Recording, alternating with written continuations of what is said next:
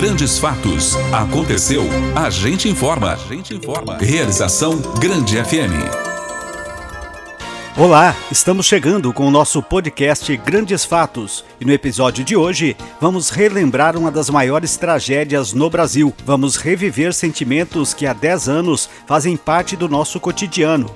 Neste episódio, vamos falar do incêndio na Boate Kiss, registrado no dia 27 de janeiro de 2013, na cidade de Santa Maria, no Rio Grande do Sul. São 10 anos de dor, saudades e sentimento de impunidade pela morte de 242 pessoas, onde as investigações mostraram negligências, irregularidades e falta de perícias dos envolvidos no caso. O objetivo desse episódio é homenagear as famílias dos mortos e sobreviventes e continuar cobrando a devida responsabilização dos responsáveis pelo desastre e buscar cada vez mais que se evite que cenas de terror como aquelas se repita. Fique com a gente. O podcast Grandes Fatos Boate Kiss 10 anos de dor e saudade está entrando no ar e desejamos que você aproveite de forma significativa nosso conteúdo.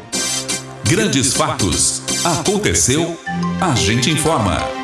O Brasil e o mundo ficaram chocados com a tragédia provocada por uma banda que se apresentava em uma boate na cidade de Santa Maria, no Rio Grande do Sul, no dia 27 de janeiro de 2013. A atitude irresponsável dos componentes da banda de acender sinalizadores dentro de casas de shows como boates já havia se tornado prática comum em suas apresentações essa prática acabou por ceifar de forma assustadora 242 vítimas fatais e colocando outros em estado de saúde considerado grave pelos médicos que os atenderam. Entre as vítimas fatais, um dos componentes da banda e vários estudantes universitários e secundaristas, dentre outros. Esse fato, segundo investigações, aconteceu porque decidiram utilizar, nessa apresentação, sinalizadores mais baratos, porém altamente inflamáveis e perigosos. Durante toda a investigação, quatro pessoas estiveram presas: os sócios da Boate Kiss, Elisandro Spor e Mauro Hoffman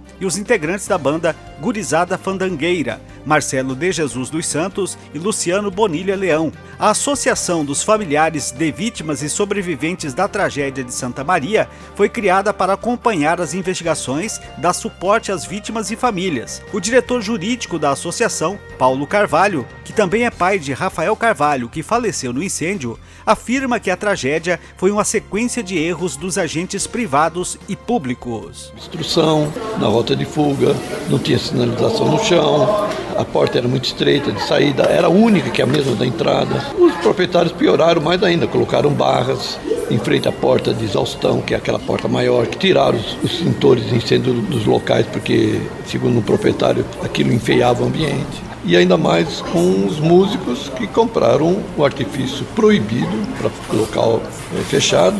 E ainda, quando aconteceu, o vocalista, quando viu aquilo, viu que estava pegando no começo, não avisou ninguém, simplesmente fugiu. Tinha o microfone na mão, quer dizer, aí você vai ver que a tragédia aconteceu uma quantidade muito grande de mortes, porque eles não conseguiam sair. E jovens morreram pisoteados, jovens morreram prensados nas barras, jovens morreram no banheiro porque ali tinha uma luz achando que era saída. A boate tinha apenas um acesso, usado tanto para entrada quanto para saída de pessoas, com porta de tamanho reduzido não havia saídas de emergência. A porta, quando foi totalmente aberta, chegava a uma largura de 3 metros.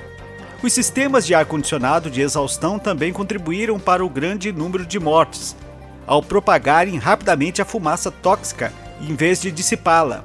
De acordo com a perícia, os dutos de ar da casa noturna operavam de forma ineficiente e ainda estavam parcialmente obstruídos por janelas basculantes, impedindo que parte da fumaça saísse para o ambiente externo do prédio. A advogada Tâmara Biolo Soares representa a Associação dos Familiares das Vítimas e Sobreviventes no litígio internacional do processo, onde se busca responsabilização dos agentes públicos responsáveis no caso junto à OEA ela quer que todos que contribuíram para as ocorrências dos fatos sejam responsabilizados. Os empresários, os músicos, os fiscais da prefeitura, o ex-prefeito, o Ministério Público, os ex-secretários, promotores, todo mundo que contribuiu para que o massacre acontecesse. Tem gente aí dizendo: "Ah, mas esses aqueles não foram e tal". A nossa luta é para que todos respondam, na medida das suas responsabilidades, mas todos. Porque é muito bom dizer, ah, então faltou o prefeito,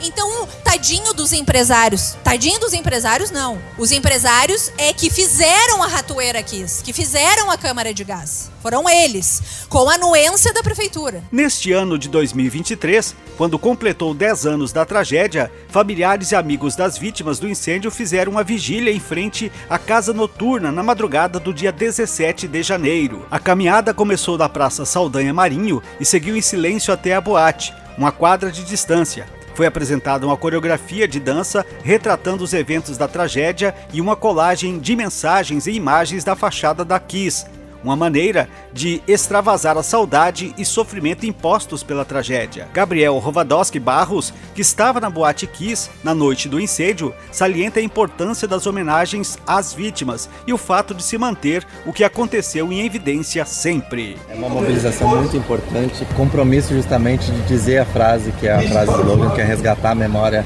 é construir o futuro. A gente acredita muito na potência e que esse é um caminho necessário de resgate, que é um trabalho quase que braçal e diário mesmo que a gente faz de trazer a história para que a história seja considerada, para que nunca mais aconteça de novo, para que a gente consiga eh, garantir esse futuro e construir também, que é o trabalho braçal.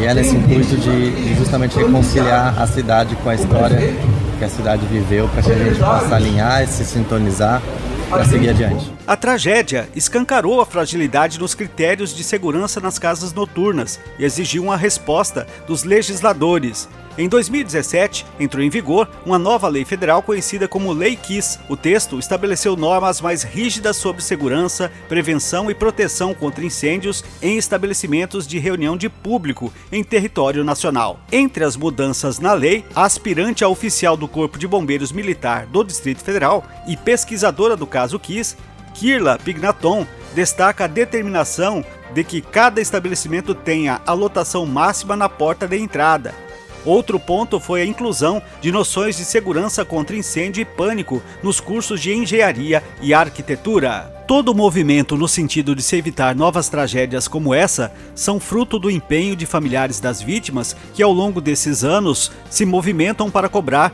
um maior engajamento social em busca de leis rigorosas e punições por negligências como essa. Andriele Henrique da Silva foi uma das vítimas da Boate Kiss e a mãe dela, Ligiane, é presença constante numa tenda montada numa praça próximo à antiga boate que realiza atos diversos em homenagem às vítimas. Ela relata atos de hostilidades que as famílias sofrem por estarem ali cobrando todos os dias por justiça. Tem gente que chega e diz que, que a gente não quer deixar os filhos descansar, que a tenda é muito feia para a cidade de Santa Maria, a gente só pensa na gente, no nosso, olha só para o nosso umbigo, que nós estamos atrasando a cidade. No começo a gente escutava e ficava quieto, mas depois chegou de uma forma que gente não, a gente tem que começar a rebater. Aí as pessoas entravam na tenda, falavam tudo o que queriam, eu digo, tu já falou o que tu queria? Então agora tu vai me ouvir. Aí eu falava, eu fazia entender o que estava tudo acontecendo e por que que nós estávamos ali. Nós estamos aqui porque o seu filho, seu neto, seja alguém da sua família, não passe o que a gente está passando. Porque a gente está aqui para que haja prevenção, para que haja mudança nas boates, que os, os jovens têm que se divertir. E é o direito deles, mas também é o direito deles voltar para casa. Porque a minha filha foi comemorar o aniversário dela de 22 anos e não voltou. Como é que tu vai dizer para uma mãe esquecer um filho? Neste ano, em que a tragédia completou 10 anos, foi lançada pela Netflix a minissérie Todo Dia, a Mesma Noite, adaptação da plataforma do livro da jornalista Danielle Arbex, que revela os bastidores do ocorrido e a luta das famílias por justiça, que segue até hoje. Marcelo Canelas, jornalista e diretor de um dos documentários sobre a tragédia, salienta a importância de serem acertadas as contas com o passado e que tais produções podem ajudar a conscientizar as pessoas sobre o que ocorreu na cidade. Um não desfecho, que é muito a história do Brasil que é muito a cara da sociedade brasileira e do Estado brasileiro, que tem uma tradição de não se defrontar com as suas dores, que tem uma tradição de não prestar contas com o seu passado. E quando a gente não presta contas com o passado, a gente abre a porta para a possibilidade do erro. Grandes Fatos, uma realização da Grande FM. Após 10 anos, o caso continua sem que ninguém tenha sido responsabilizado O júri, que havia condenado quatro pessoas em 2021, foi anulado por questões processuais. Ainda não há data para novo julgamento. É uma vergonha do judiciário pegar firulas, detalhes processuais que não prejudicaram em nada o julgamento, disse Paulo Carvalho, de 72 anos, pai de Rafael Carvalho, outra das vítimas no incêndio na boate. Com o retorno do caso aos holofotes públicos diante da data marcante, fica a pergunta: o que há de ser feito para garantir algum conforto às famílias e aos sobreviventes? A psicóloga Ariadna de Andrade disse que há pessoas que criticam as ações que mantêm viva a discussão em torno do caso da Boate Kiss, mas ela salienta que isso é a única coisa que eles podem se apegar. Por isso, temos que manter viva a memória dos fatos e as cobranças para que aquela noite interminável chegue ao fim. Este foi o podcast Grandes Fatos, disponível no grandefm.com.br ou na sua plataforma de áudio preferida. Siga nosso podcast nas redes sociais, assine nosso podcast, se inscreva em nossos canais e favorite nosso conteúdo. Assim você será notificado toda vez que tivermos novidades. Esperamos que você tenha gostado do conteúdo de hoje e em breve novos episódios estarão à sua disposição. Você conferiu Grandes Fatos, uma realização da Grande FM.